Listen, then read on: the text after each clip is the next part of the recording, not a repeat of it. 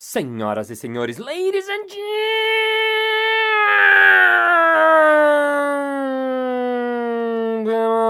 mesdames et messieurs, meteorologistas e meteorologistas. Está começando mais um Balascast Música.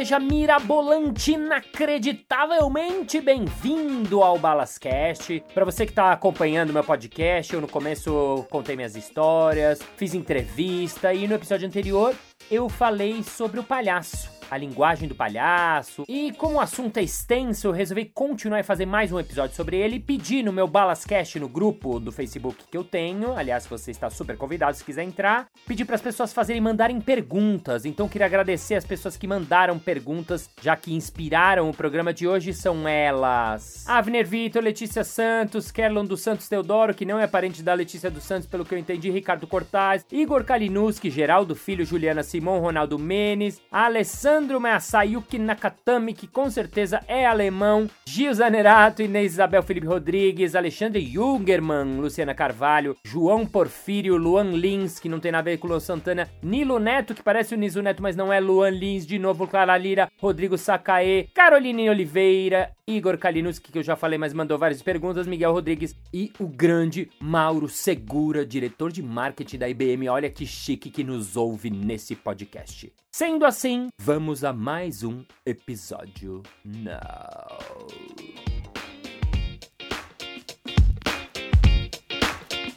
E o palhaço, o que é? Parte 2.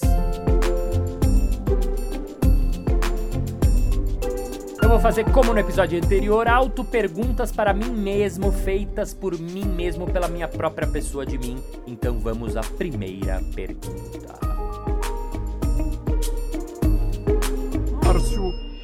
Diferença de clown e palhaço? Tem gente aqui no Brasil que fala de clown, tem gente que fala de palhaço, mas clown em inglês é palhaço. Qual é a diferença, hein? Seguinte, no Brasil, na década de 80, quando chegaram as primeiras pessoas que começaram a estudar com Philippe Goulier na Europa, que era aluno do Jacques Lecoq, eles viram uma maneira diferente de se trabalhar o palhaço, que era uma maneira mais teatral. Na verdade, o clown nada mais é do que o palhaço teatral.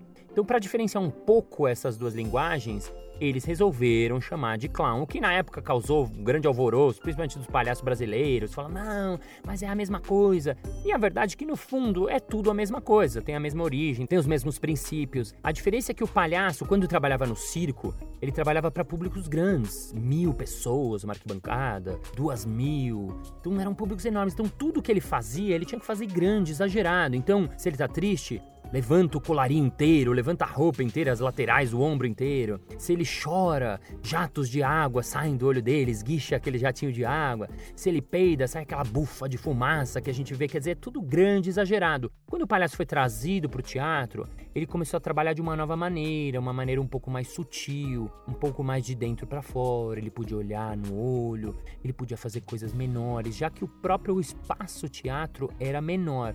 Então foi só uma questão de adaptação do palhaço do circo para o palhaço do teatro. E existem diversas maneiras de se trabalhar o palhaço, né? Quando a gente vai trabalhar o palhaço na rua, você atua de uma maneira que é diferente quando você vai atuar no teatro, que é diferente quando você vai atuar no circo, ou mesmo quando você vai trabalhar no hospital. Você tem que fazer um trabalho muito mais sutil, menor. Você não pode sair gritando que nem um louco. Então são apenas maneiras de fazer a mesma linguagem em locais diferentes.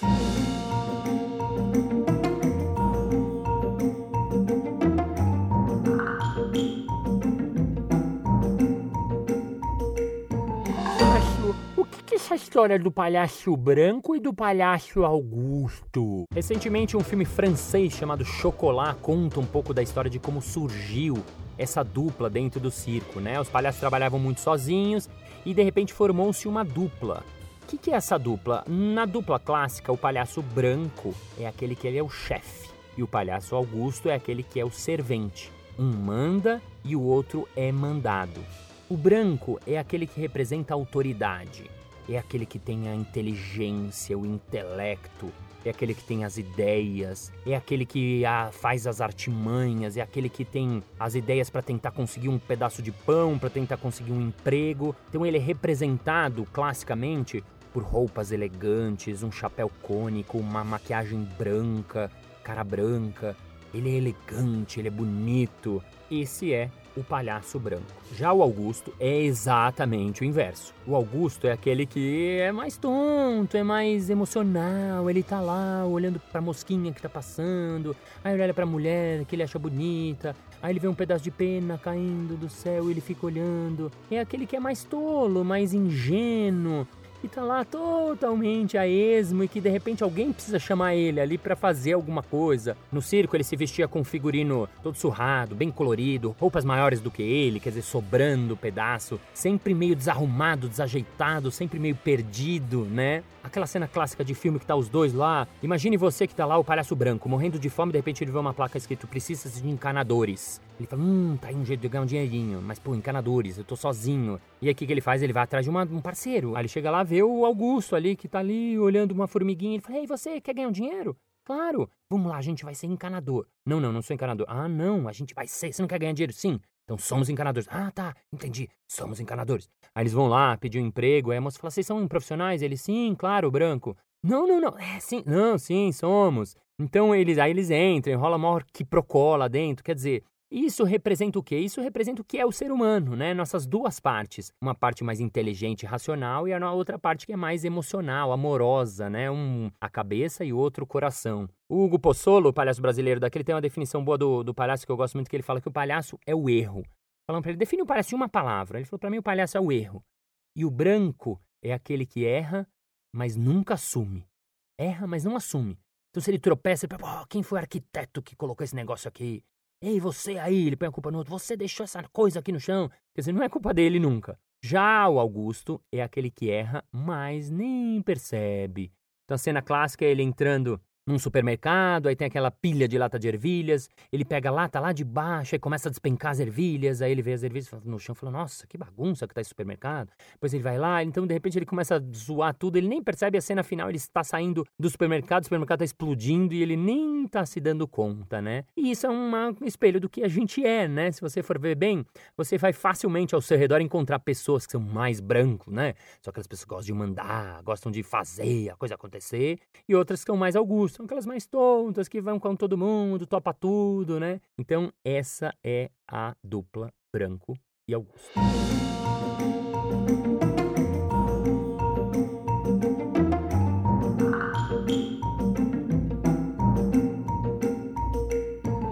Márcio, eu sempre quis ser palhaço porque o pessoal na minha família fala que eu sou muito engraçado, hein? Como é que eu faço?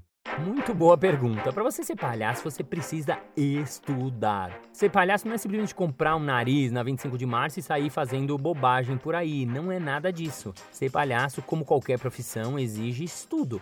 Você tem que estudar você tem que praticar, né? Não é chegar, sair fazendo, não é fazer qualquer coisa ser palhaço. Mas onde é que eu acho esses cursos de palhaço? Muito boa pergunta, tá aí um espaço pro meu momento merchan, casadomor.com.br. Falando sério, lá na Casa do Humor a gente tem cursos de palhaço, que a gente ensina as pessoas a, a, gradualmente entender o que é essa linguagem do palhaço. Vou citar aqui alguns nomes de alguns professores que eu acho que são os mais incríveis que eu conheço, obviamente tem mais muitos, mas tem a Beth Dorgan, que dá aula lá, que foi minha mestra, que é incrível. Tem a Daniela Biancardi também, que foi do Palhaço Sem Fronteiras, que é incrível. E por aí você encontra vários outros professores. Fernando Scrisch, que é um professor que eu acho muito bom. A Silvia Leblon, também, que dá aula em São Paulo. Cristiane Pauliquito, que é uma das mestras, foi uma das primeiras que veio da Europa com essa linguagem toda e foi mestra de muitos, muitos, muitos palhaços que estão por aí. Cláudio Tebas, que dá aula na Casa do Humor em vários lugares. Em Campinas tem um grupo chamado Lume. No, em Campinas também outro grupo chamado Barracão. Fora de São Paulo, confesso que conheço poucos, Márcio Libar no Rio de Janeiro. Enfim, o Google é melhor do que eu, talvez, para dar essa resposta para você. Ô, Márcio, vem cá, o palhaço é tipo um ator, então, é isso? Não, não é isso. A diferença é que o ator, ele interpreta personagens. Então, ele vai fazer um personagem que tem uma história, que tem uma gênesis, que você pode escrever sobre esse personagem exatamente como ele é. O palhaço não, o palhaço ele interpreta ele mesmo. Então, a cada dia, a cada momento, o palhaço pode ser totalmente diferente. Inclusive em fases da vida, o palhaço é totalmente diferente, porque a verdade é que o trabalho do palhaço é em cima de você, é ser quem você é. Inclusive o Lecoq, o Jacques Lecoq, que foi esse meu mestre, que eu estudei na escola dele, ele tem uma escola que dura dois anos e a última coisa da escola é o palhaço. Por quê? Porque ele explica que o ator passa pelo silêncio, pelas máscaras, pelos fogo, pelo elemento, por várias, várias, várias coisas, até que no final ele chega nele mesmo. E ele começou a trabalhar o palhaço teatral, ele foi um dos precursores dessa linguagem do palhaço dentro do teatro. Então ele começou a pesquisar como é que faz rir, o que é que faz a gente rir. Ele tem um exercício clássico que ele fez, que ele inventou, que é o seguinte: ele colocou todos os alunos ali, sentados em semicírculo, e falou para de um a um passarem e o exercício chama Faça-me rir. É um exercício muito difícil e muito cruel, porque quando você tem que fazer rir, fica muito difícil. Então ele conta que os alunos foram passando um a um e foi ficando meio constrangedor. Ninguém conseguia, as pessoas tentavam fazer umas caretas, fazer umas coisas, fazer uma acrobacia, fazer coisa, fazer, fazer, e nada funcionava. Só funcionava quando não dava certo, quando dava errado, ou quando a pessoa assumia, é, realmente não rolou mesmo, e aí todo mundo ria. E aí ele começou a perceber que o palhaço ele trabalha no que ele chama de bid, de flop, no erro. Por isso que ele começou a trabalhar no erro. Então, essa linha que ele tem de palhaço, que é a descobrir o palhaço que existe dentro de você, vem muito daí, da gente perceber como nós somos. O meu palhaço vai ser como eu sou.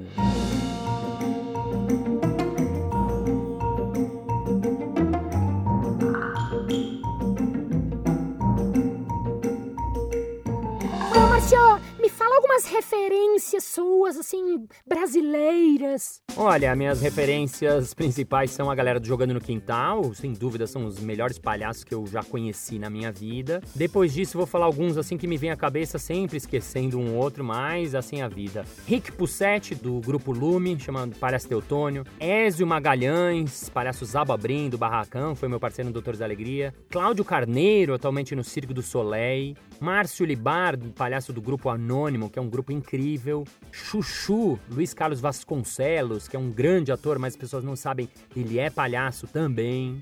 E queria deixar aqui registrado, já que estamos no momento feminino, grandes palhaças que eu sou fã aqui do Brasil. Mademoiselle Blanche, Rena de Faria, gênia.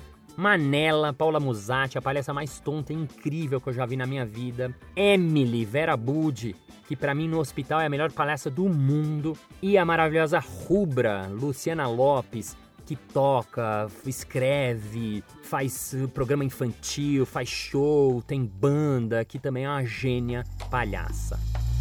Márcio, e referências internacionais para a gente conhecer um pouco seus gostos? Em primeiro lugar, queria falar sobre Avner Eisenberg, que para mim é o melhor palhaço que eu já vi na minha vida. Simples, genial, ele é técnico, ele é muito, muito, muito, muito gênio. Eu tive a honra de ir para casa dele um dia, isso eu conto no episódio 3, e ele que foi um dos caras que me inspirou e me deu o conselho de ir parar na França para estudar palhaço. Tortel Poltrona, que é um palhaço incrível espanhol, fundador dos Palhaços Sem Fronteiras e, além disso, um gênio. O Chacovati, que é um palhaço argentino, que eu acho muito, muito, muito foda, porque é um palhaço de rua, ele faz loucuras com a multidão na rua. Aziz Gual, um palhaço mexicano também, que eu acho muito bom. E o palhaço italiano, que mora na Espanha, hoje Léo Bassi, que tem histórias incríveis. Aliás, acho que vou gravar um episódio só com as histórias dele. Ele veio ao Brasil aqui é um cara fora de série incrível chamado Léo Bassi.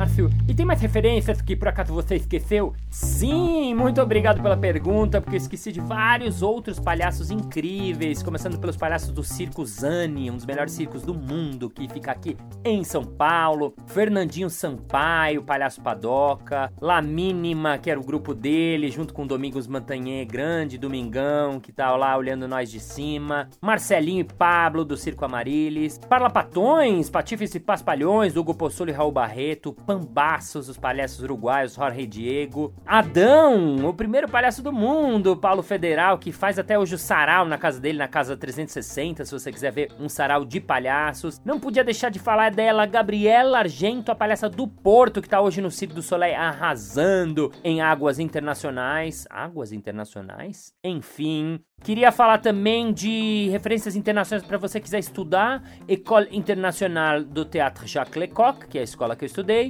École Philippe Goulier, que é uma das referências de escola de palhaço no mundo. École do Nouveau-Né, que é do André Riot Sarcé, que fica na França, que é um formador incrível, que eu também tive a sorte de estudar. Les Samovar, que é a escola do palhaço chamado Franck Dinet, que é incrível, a escola que eu estudei na França, é uma escola de excêntricos palhaços e bufões. Amiatab, palhaço israelense que mora também lá na França, e Daniele Finzi Pasca, que é um dos diretores de palhaço mais incríveis do mundo. Ele que também é palhaço, ele é do Teatro Sunil, ele já dirigiu o Circo do Soleil, ele dirigiu a Beat, Beatriz Sayat no espetáculo La Verità, Neva, tudo que ele faz é muito incrível, fora de série. Inclusive, ele tem um livro que é sensacional que chama Teatro de la Carícia é um livro feito por Facundo Ponce de Leon, um amigo uruguaio que escreveu um livro inteiro dele que vale muito, muito, muito a pena ler se você se interessa por palhaço. Falando em livros também, Verônica Tamaoki tem um livro incrível, é a maior pesquisadora daqui, junto com Alice Viveiro de Castro também, que tem o Elogio da Bobagem, que também é uma pesquisadora incrível. Se você quiser para América Latina, não gastar tanto da escola do Marcelo Savignon na Argentina, que é muito, muito, muito legal. Escola de la Mancha no Chile também é uma escola muito bacana. E se você for rico, falar francês e for chique, pode ir para Suíça estudar com Pierre Bilan, que também é um palhaço incrível. Ufa, acho que lembrei os que eu lembrei, os que eu não lembrei, I'm sorry.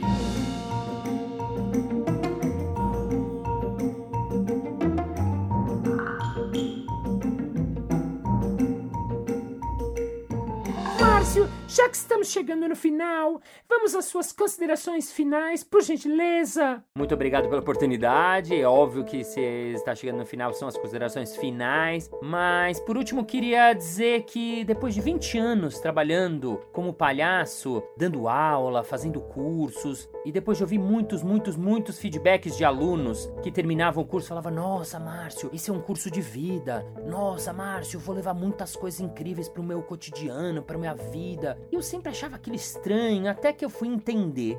Demorei mesmo para entender. Tem gente que entende rápido, mas eu demorei muitos anos para entender que mais do que uma linguagem, mais do que apenas uma técnica, o palhaço na verdade é uma maneira de ver a vida. É uma maneira de ver o mundo, é quase um way of life. E quando eu entendi isso, eu falei: nossa, eu quero ser assim na vida espontâneo, sincero, olho no olho, estar na relação, no aqui agora, no momento presente. Então espero que cada vez mais as pessoas levem mais o palhaço para a vida delas, que a gente nos inspiremos nas nossas crianças que são atrapalhadas, estabanadas, espontâneas, sinceras, divertidas, engraçadas. Até porque a verdade é que quer queira, quer você não queira, quer você saiba, quer você não tenha a menor ideia, quer você assuma, quer não, a real, a verdade é que somos todos palhaços. Final do episódio.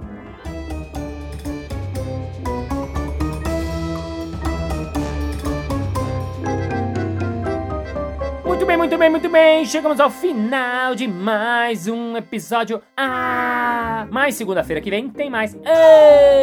Na semana que vem eu vou fazer um episódio sobre improviso. Então, se você quiser fazer perguntas sobre o assunto, entra na página do Facebook Balascast, que é um grupo fechado. É só você se candidatar e eu vejo se eu aceito. Na verdade, eu te aceito sem nenhum porém, sem nenhum perdão, porque eu quero você. Então, mande perguntas sobre improviso, suas dúvidas e eu respondo no próximo episódio. Porque esse está acabando and I want to help you and thank you very much for your appreciation and now for Hudson and now for hints of the clown, the habitat and the clown that the truth of the habitat in the hell or the angel and I love you forever. Thank you. Bye bye.